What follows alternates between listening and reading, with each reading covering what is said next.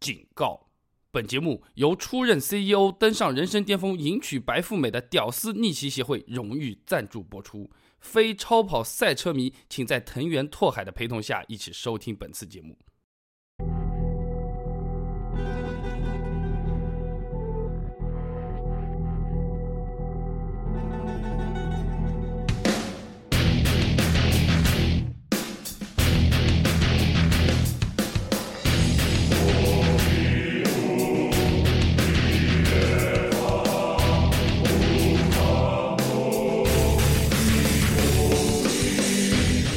汽车我知道，谁听谁知道。大家好，欢迎各位今天到汽车我知道来捧场，我是主播备胎，祝各位开车平安，顺心顺意。今天呢，备胎来给大家讲一个屌丝车啊，GTR。那很多朋友都会想了，啊，这一百多万的这个车子怎么会是屌丝车呢？屌丝车么，五五万块、六万块的这种叫屌丝车呢？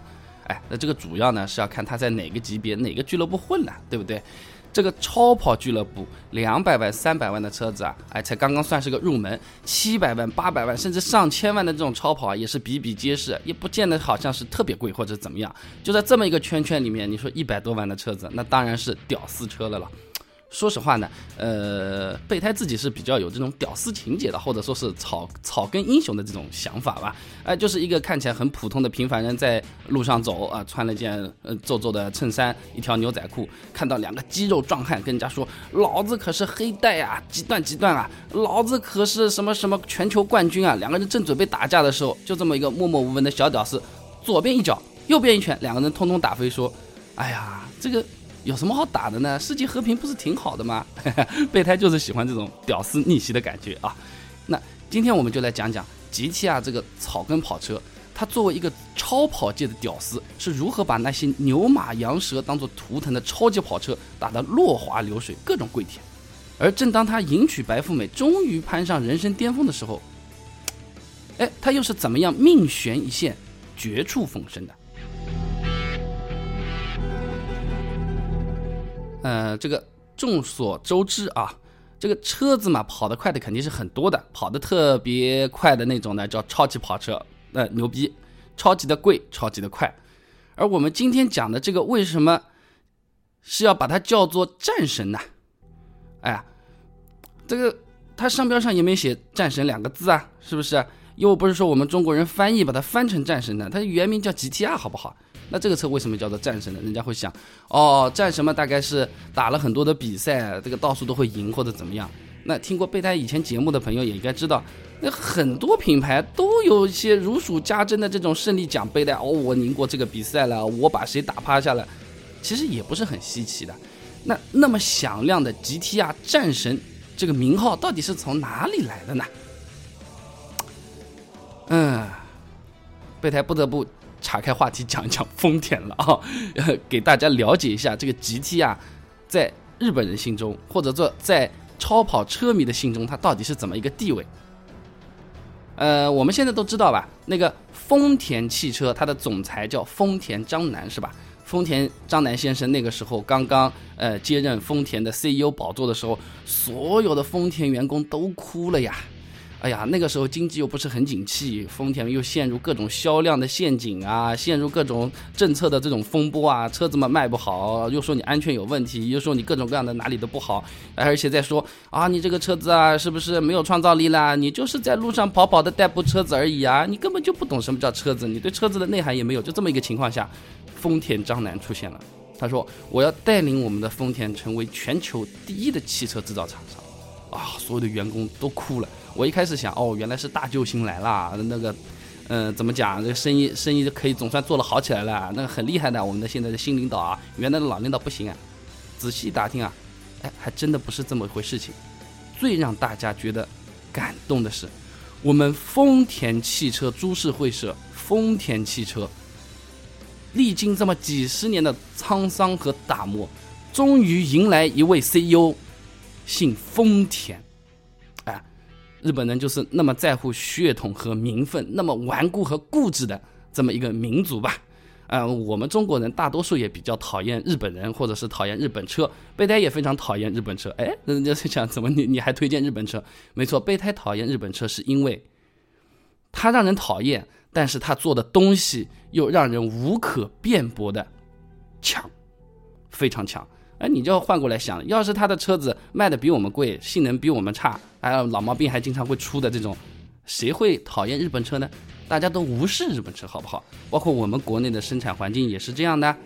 哎，大家都说日本车不好，但日本车卖的也挺好的。除了大众，还有是哪个厂家比日本车卖的要好啊？这就是让人最讨厌的地方。哎，备胎最讨厌的地方就是我不喜欢你，我跟你立场还对立，你跑到我的地盘来做我的生意，竟然我们那么多人买你账。是因为我们不得不承认，你做事情的确是有一套，也就是这样的一个日本或者说日本汽车的代代言人吧，丰田和丰田章男先生，在二零一二年荣升为日本汽车制造联合会主席的这么一个仪式上啊，就相当于是皇帝加冕、总统宣誓的这么一个时候，有几个媒体啊也不怀好意的就去问问看，哎呀，呃，丰田章男先生啊，你觉得啊，你心目中？最好的车子是什么？你最中意的汽车是哪几款？哎，说实话，那个时候的日本记者还是比较礼貌的，给他个面子，哪几款啊？就让他说两个。你想想吧，呃，丰田有可能是啊，我的卡罗拉卖的比较好的啊，或者说我的是雷克萨斯啊，怎么样？结果呢，丰田章男语出惊人，他说我最中意的车子就是日产 GTR。哎，全场哗然啊！啊，怎么会是这样的？这个是什么概念啊？这是相当于啊，就是你是一个麦当劳的老板，人家去采访你，哎，那个麦当劳老板先生啊，你这个平时你最喜欢吃的是什么东西啊？然后麦当劳老板说，我最喜欢吃的那当然是吮指原味鸡喽。嗯，这个好像不是 KFC 的吗？哎，大概就差不多是这样的味道。这么固执的日本人，那么好面子的日本人，视自己的产品啊，就是亲生儿子一样的这么一个日本人，竟然。佩服到可以说出竞争对手的超级跑车 GTR，这个是让备胎其实当时看到这则新闻的时候还是非常的震惊的。那么 GTR 到底要牛逼到什么程度，可以让他的竞争对手的老总、全球第一的丰田汽车的 CEO 说他心中的梦想之车是 GTR 呢？那很多朋友有可能会说，那是因为 GTR 猛了，开得快了，性价比高了。那这个是不错。从一九六九年第一代 GTR 诞生以来，日产公司啊就对 GTR 的性能进行疯狂的追求，最终呢让新一代 GTR 三五在纽博格林赛道跑出了七分二十一秒的成绩。哎呀，零到一百码的这个加速啊，两秒呵呵。各位朋友，只要两秒。而且最近改装过的 Nismo 版本比七分二十一秒还要快。这么四十多年来，GTR 走过了一条承载日本汽车灵魂的道路，成为了一辆。让欧洲车闻风丧胆，但是又束手无策的这么一个速度机器，GTR 可以说是名副其实的草根英雄，屌丝逆袭，公路战神。那既然我们是在讲战神嘛，那备胎也去翻了翻资料，查了查，反正老半天呢，想想也没有讲的特别有意思，或者是比较妥当的形容。突然想到备胎以前玩 PS 的时候啊，玩了个游戏叫《战神 God of War》，这个游戏它的经历和它的故事线倒是和我们的 GT 啊非常非常的像，真的是起起落落啊。这里也给大家讲一讲，其实我们这期也是慢慢谈。哈哈。这个游戏《战神》呢，它是以一个斯巴达人名叫奎托斯啊作为一个主角，称之为是斯巴达之魂啊。他是拥有着这种千军神力和无人能比的这种战斗天赋。如果看过《斯巴达三百勇士和他的铁哥们儿》这本片子的话，就知道斯巴达人天生好斗，天生能打，个个都是杠杠的。在这么一群人当中，竟然大家还互相崇拜他，觉得他牛逼啊！那这个是一个非常了不起的一个人物了啊！他最开始呢，组建了一支大概五十人左右的一支军队。你看斯巴达人都是这样的，五十个人可以叫军队了，都是几有几十挑几万的那种。对于他的这种。领袖的天赋，或者说是他们的战争之神阿瑞斯的这种保佑，这支军队啊所向披靡，将斯巴达的荣耀遍布全世界啊！这没多久，这支队伍啊就扩充到了千人之师，有一千个了，一千个斯巴达士，这个是不好说了，说不定冲到现在的希特勒，直接就把希特勒给秒掉了。那么他们的这个领袖奎托斯，也就像我们的那个 GTR 一样，被外人所恐惧，同时也被斯巴达人所。忠诚的爱戴。那么什么事情都没有那么顺呢？好钢铸就宝剑也得淬火啊、榔头敲啊，这么搞来搞去的，当然会有很头疼的事情了。这个奎托斯也不例外。有一次呢，奎托斯的军队战无不胜的军队，他遭到了一个惨烈的挑战，那就是来自东方的蛮人部落。这个蛮人呢，和斯巴达这个超强的军队相比呢，就是他们根本不需要这斯巴达人非常重视的那些所谓的战斗天赋，因为他们的数量实在是太多了，动不动就是十万、二十万。他们呢，只懂得最简单的杀戮，即便是误杀友军，也在所不惜的要赢得这场战斗。这个在人数上远远落后的斯巴达军队啊，真的是苦战啊。那奎托斯嘛，也是双拳难敌百手，是不是？老底子打架，人多还是很有优势的。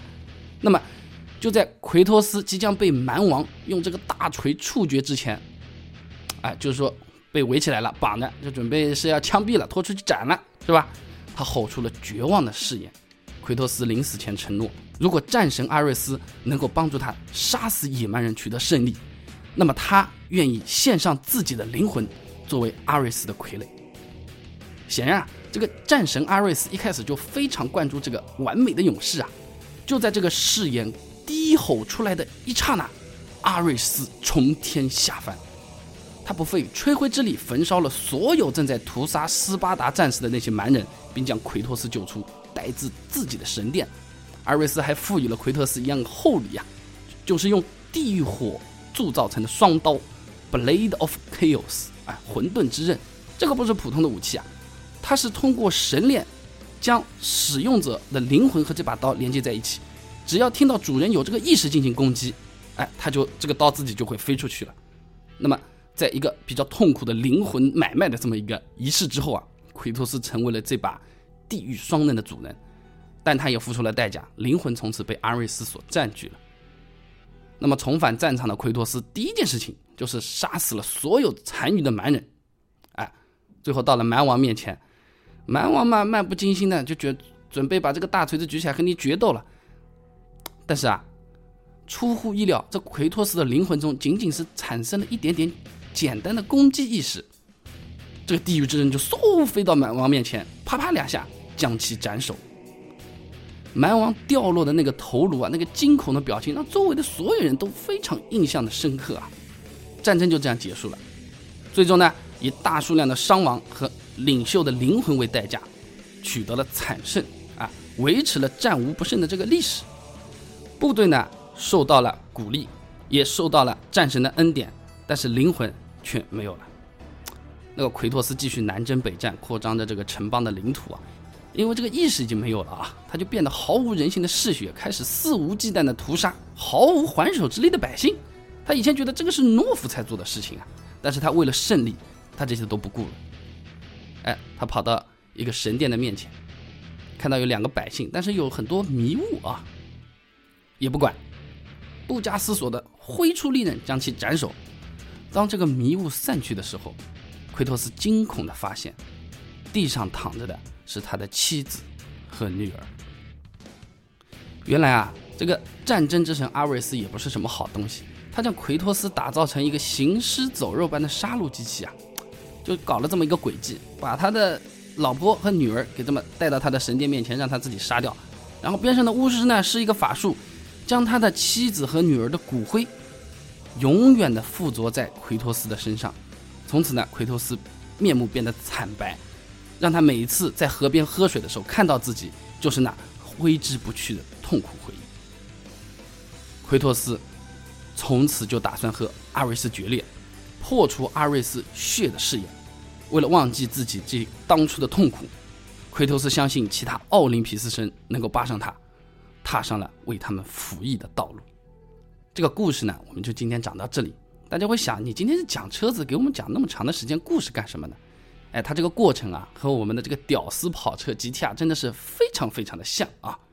一开始呢默默无闻，后面呢觉得自己有点牛逼了，大家也觉得你牛逼了，然后呢吃了败仗，吃了败仗呢就想办法又变得更加牛逼，变得更加牛逼的时候呢又找不到自己了，就是这么一个起起伏伏的 GTR。今天备胎来跟大家慢慢谈。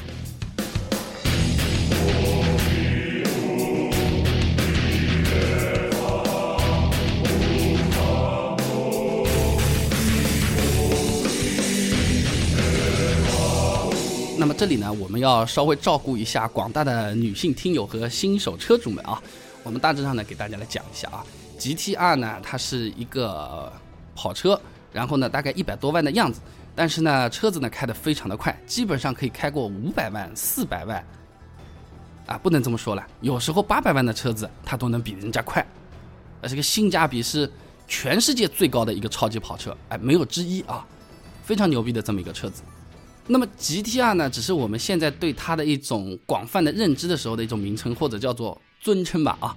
严格的来讲啊，这个 GTR 它是日产 Skyline GTR 这个车型，哎，它是一个其实是一个车型，它并不是一个车子。最早的时候，它是从 Skyline 系列里面延伸出来，就好像我们比如说啊，宝马有三系，然后有个 M 三啊，奔驰有 C 级车，有个 C 六三等等等等，哎，就是这样，它是延伸出来的。一开始啊，这个 GT 啊，它并不是说是单独的是一个品牌。那么，第二次世界大战结束大概七年左右吧，一九五二年的那个时候呢，这个日本汽车工业正在从战争的这种损伤中慢慢恢复元气。日本当局呢，他为了防止这种恶性竞争，或者说是海外把你的品牌给收购吞并掉了，哎，就鼓励号召大型的汽车企业，你们互相的兼并，把小的都兼并起来，大家抱团取暖。那有这么一个公司叫。Prince Moto 啊，就王子机动车啊，这么一个公司，在一九六六年和日产公司合并了。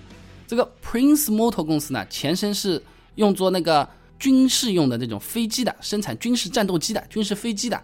那二战之后被打败了，那肯定是人家重点的关心的对象，对不对？动不动要把你去约谈的是吧？非常不好混。那你现在有没有在造飞机啊？你现在造的飞机上面有没有机枪啊？你机枪是问谁进的？啊，被问了反反是生意根本做不了。今天开发布会了，哎，找你约谈。今天我要去做生意，准备开门的。他说不行，我要调查你一下，这生意根本没法做，好吧？合并吧。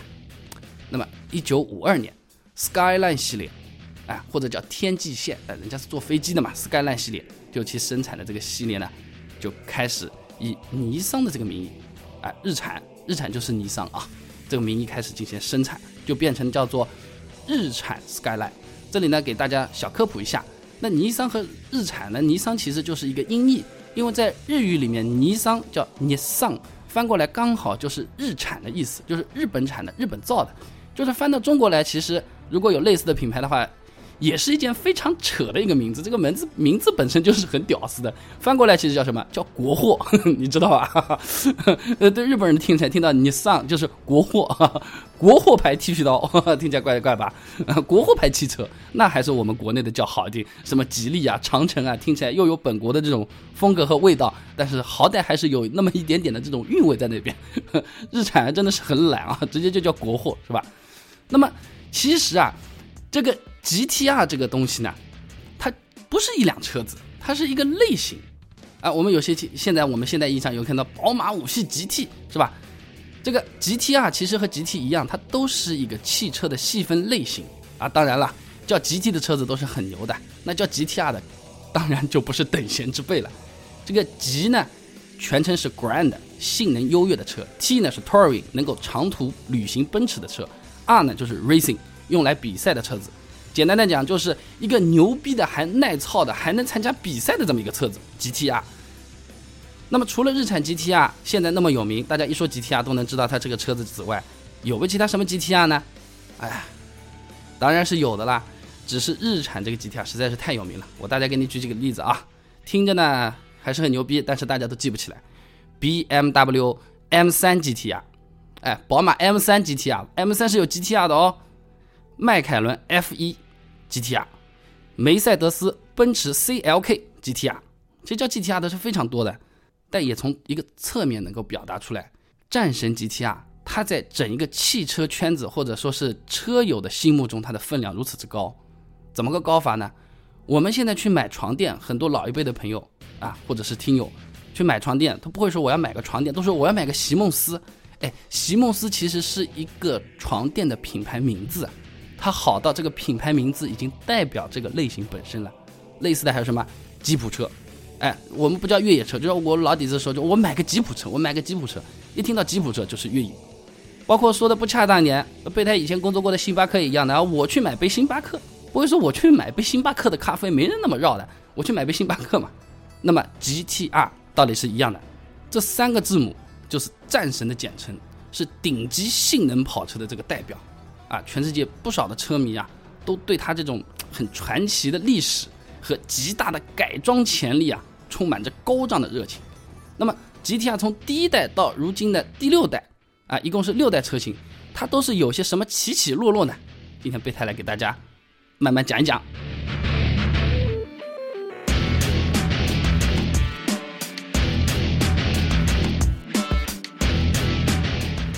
那么我们先来给大家科普一下，GTR 呢，它其实是有一个核心叫法的，就是 R 多少多少。第一代呢叫 Skyline R 二十七啊，或者叫 Skyline R 二七。第二代呢就叫 R 二八呃 R 二九三十三十一三十二，就是这样的。具体的这种底盘代号或者什么呀，备胎呢就不多讲了，这也是照顾广大朋友啊。喜欢的朋友懂的自然可以去查一查，或者是问一问。我们这里呢就先慢慢谈的讲讲它的故事吧啊。那么。真正被称为第一代 Skyline GTR 的这个车子呢，是在一九六九年二月四号，正是在第十五届东京车展上面和世人见面的。当时的那个 Skyline GTR 呢，它用的呢是 DOHC S 二零直列六缸水冷发动机。那按照我们现在标配就说的话，就是二点零升的一个双顶置凸轮轴的一个直列六缸发动机，听起来也是比较普通的，对吧？但是在那个时代，它通过一个和手动五速变速箱的一种配合，并且采用了一个半拖曳臂式的悬挂系统，使这个车辆在转向时拥有非常非常好的稳定性，在当时可以说啊是以性能著称的这么一个畅销车了。嗯，以现在的眼光来看的话呢，这个 R 二七还算是比较有味道、比较有特色啊。但总的来说啊，备胎觉得 GTR 的任何一类车型啊。在同级别上，因为不能讲同价位了，它的那个性价比太好了。在同级别上都是属于设计的非常难看的这种车型的哦，屌丝嘛怎么会长得好看呢？是不是？满脸的胡渣，乱七八糟的衣服，左脚皮鞋，右手右脚篮球鞋，是吧？等等等等，不是很好看的。这个车子的前头呢非常平庸，就和普通车子一样。车身的侧面嘛，看起来也和轿车没什么区别，但是呢，这个车尾呢就显得特别的。呆板和夸张的这种笨重，后保险杠好像是活生生的，就是硬邦邦的去敲到车身上去的，好像都不装上去一样的。这个后面的线条和前面的线条完全是没有任何的这种协调感，尾灯也非常简单，就像你家里的那个电灯、电灯泡一样，难看的要死。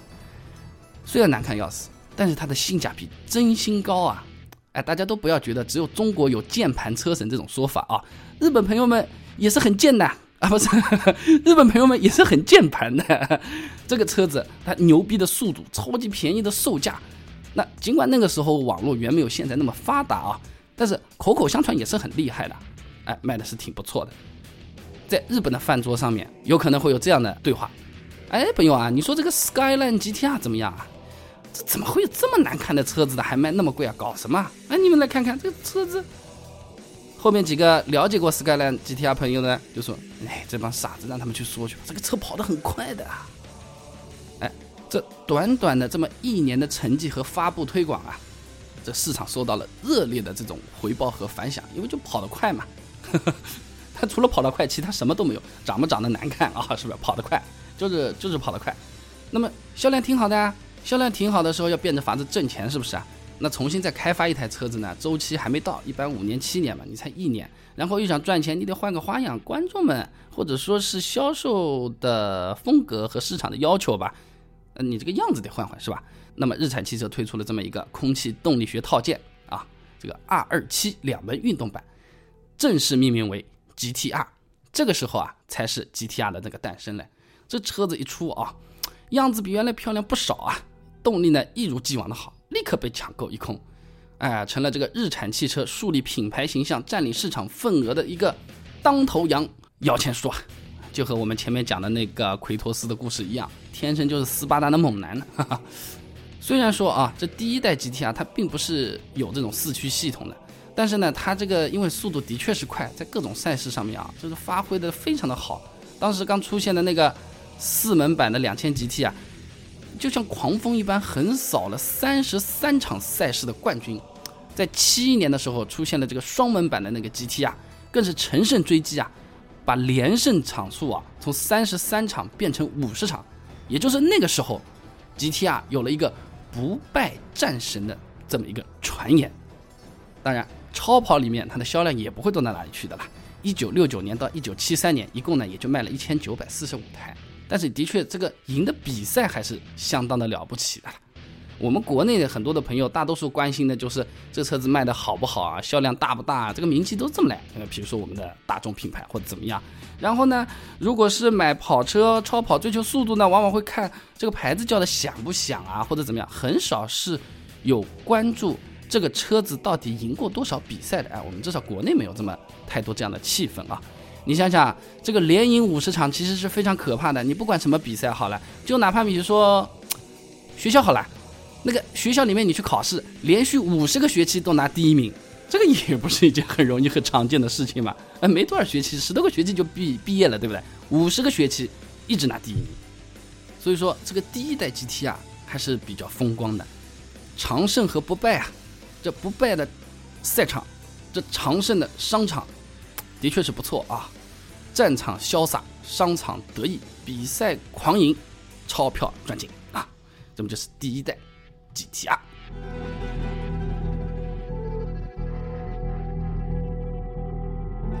那么我们现在来讲讲那个第二代 Skyline R 二八啊，第二代的 GTR 怎么讲呢？由于一九七二年这个第一代的 GTR 停产了，呃，寿命和周期到了啊，那么。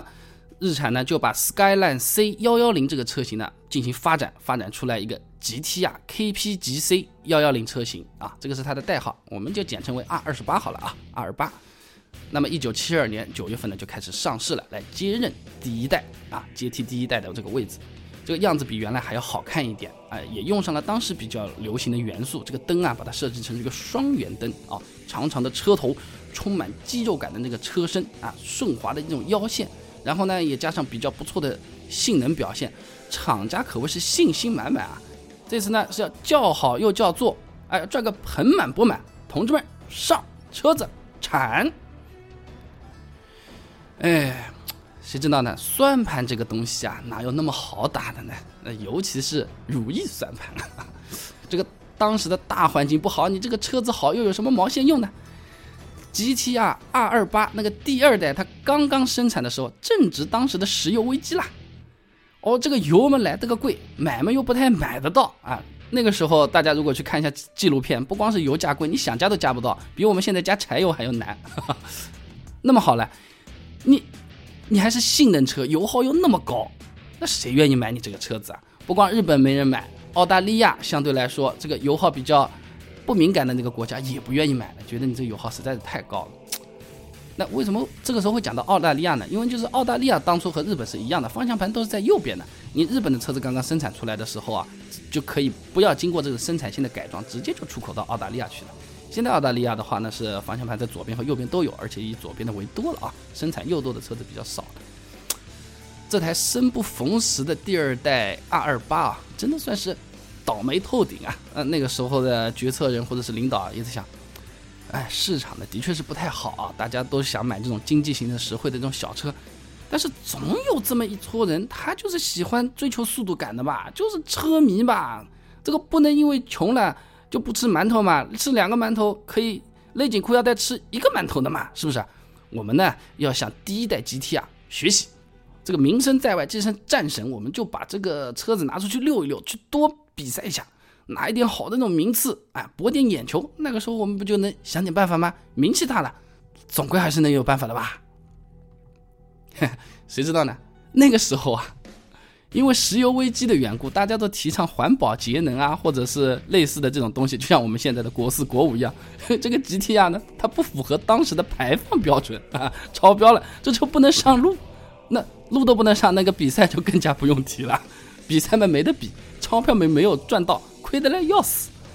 哎，这第二代 GT 啊，赛道碰都没有碰，就结束了它短短六个月的生命期。一共卖了多少辆呢？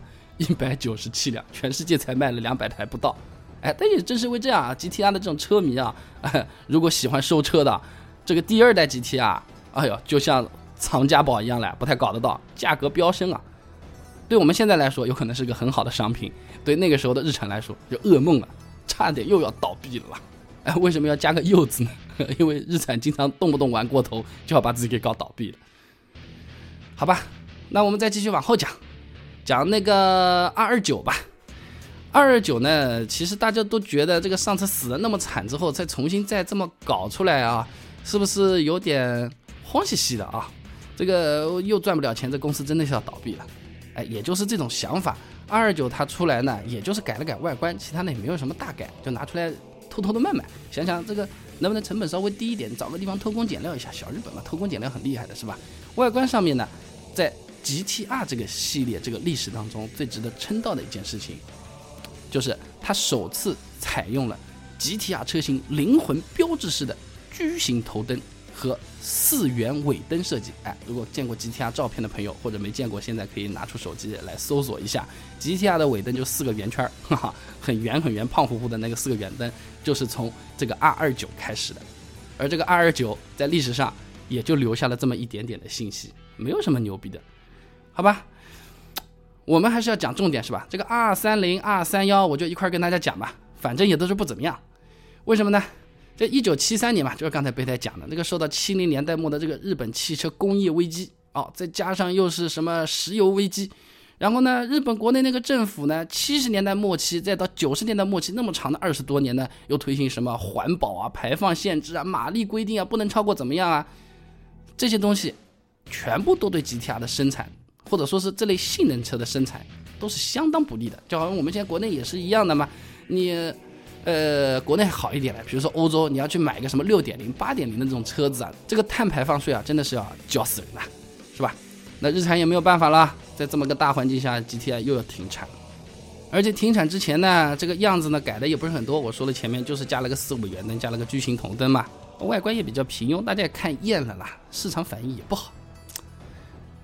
大家就想，哎，完蛋了，完蛋了！这个屌丝终究是屌丝啦。前面第一代牛逼了一下，当当暴发户也就差不多了。你真的要像这种李嘉诚啊、比尔盖茨那样生个儿子还能王思聪那样的啊，真的是实在是太难了。不过呢，还好，这个日本啊，它是一个奇葩的国度。只要大家车迷认定这个 GTR 是主角，哎，那么它就光会有那个光环附体哦。什么光环呢？小强光环了，这个圣斗士 GTR 在它的第三代 Skyline R 三二算是打了一个非常漂亮的翻身仗。这个第三代的 R 三二可是要重点给大家讲讲了，可谓是战神归来，众人站立呀。这个时候啊，非常非常的像我们前面讲的那个故事，这个战争之王阿瑞斯从天下凡啊，直接就是一个大逆转啊。那这个第三代 GTR。他又是如何绝处逢生、惊天逆转的呢？关注我们的微信公众号 WZD 零零九，及时收听下一集的更新。今天呢，我们暂时先讲到这里，欢迎各位朋友继续收听我们的《慢慢谈》节目之《东瀛战神 GTR》，祝各位好运，再见。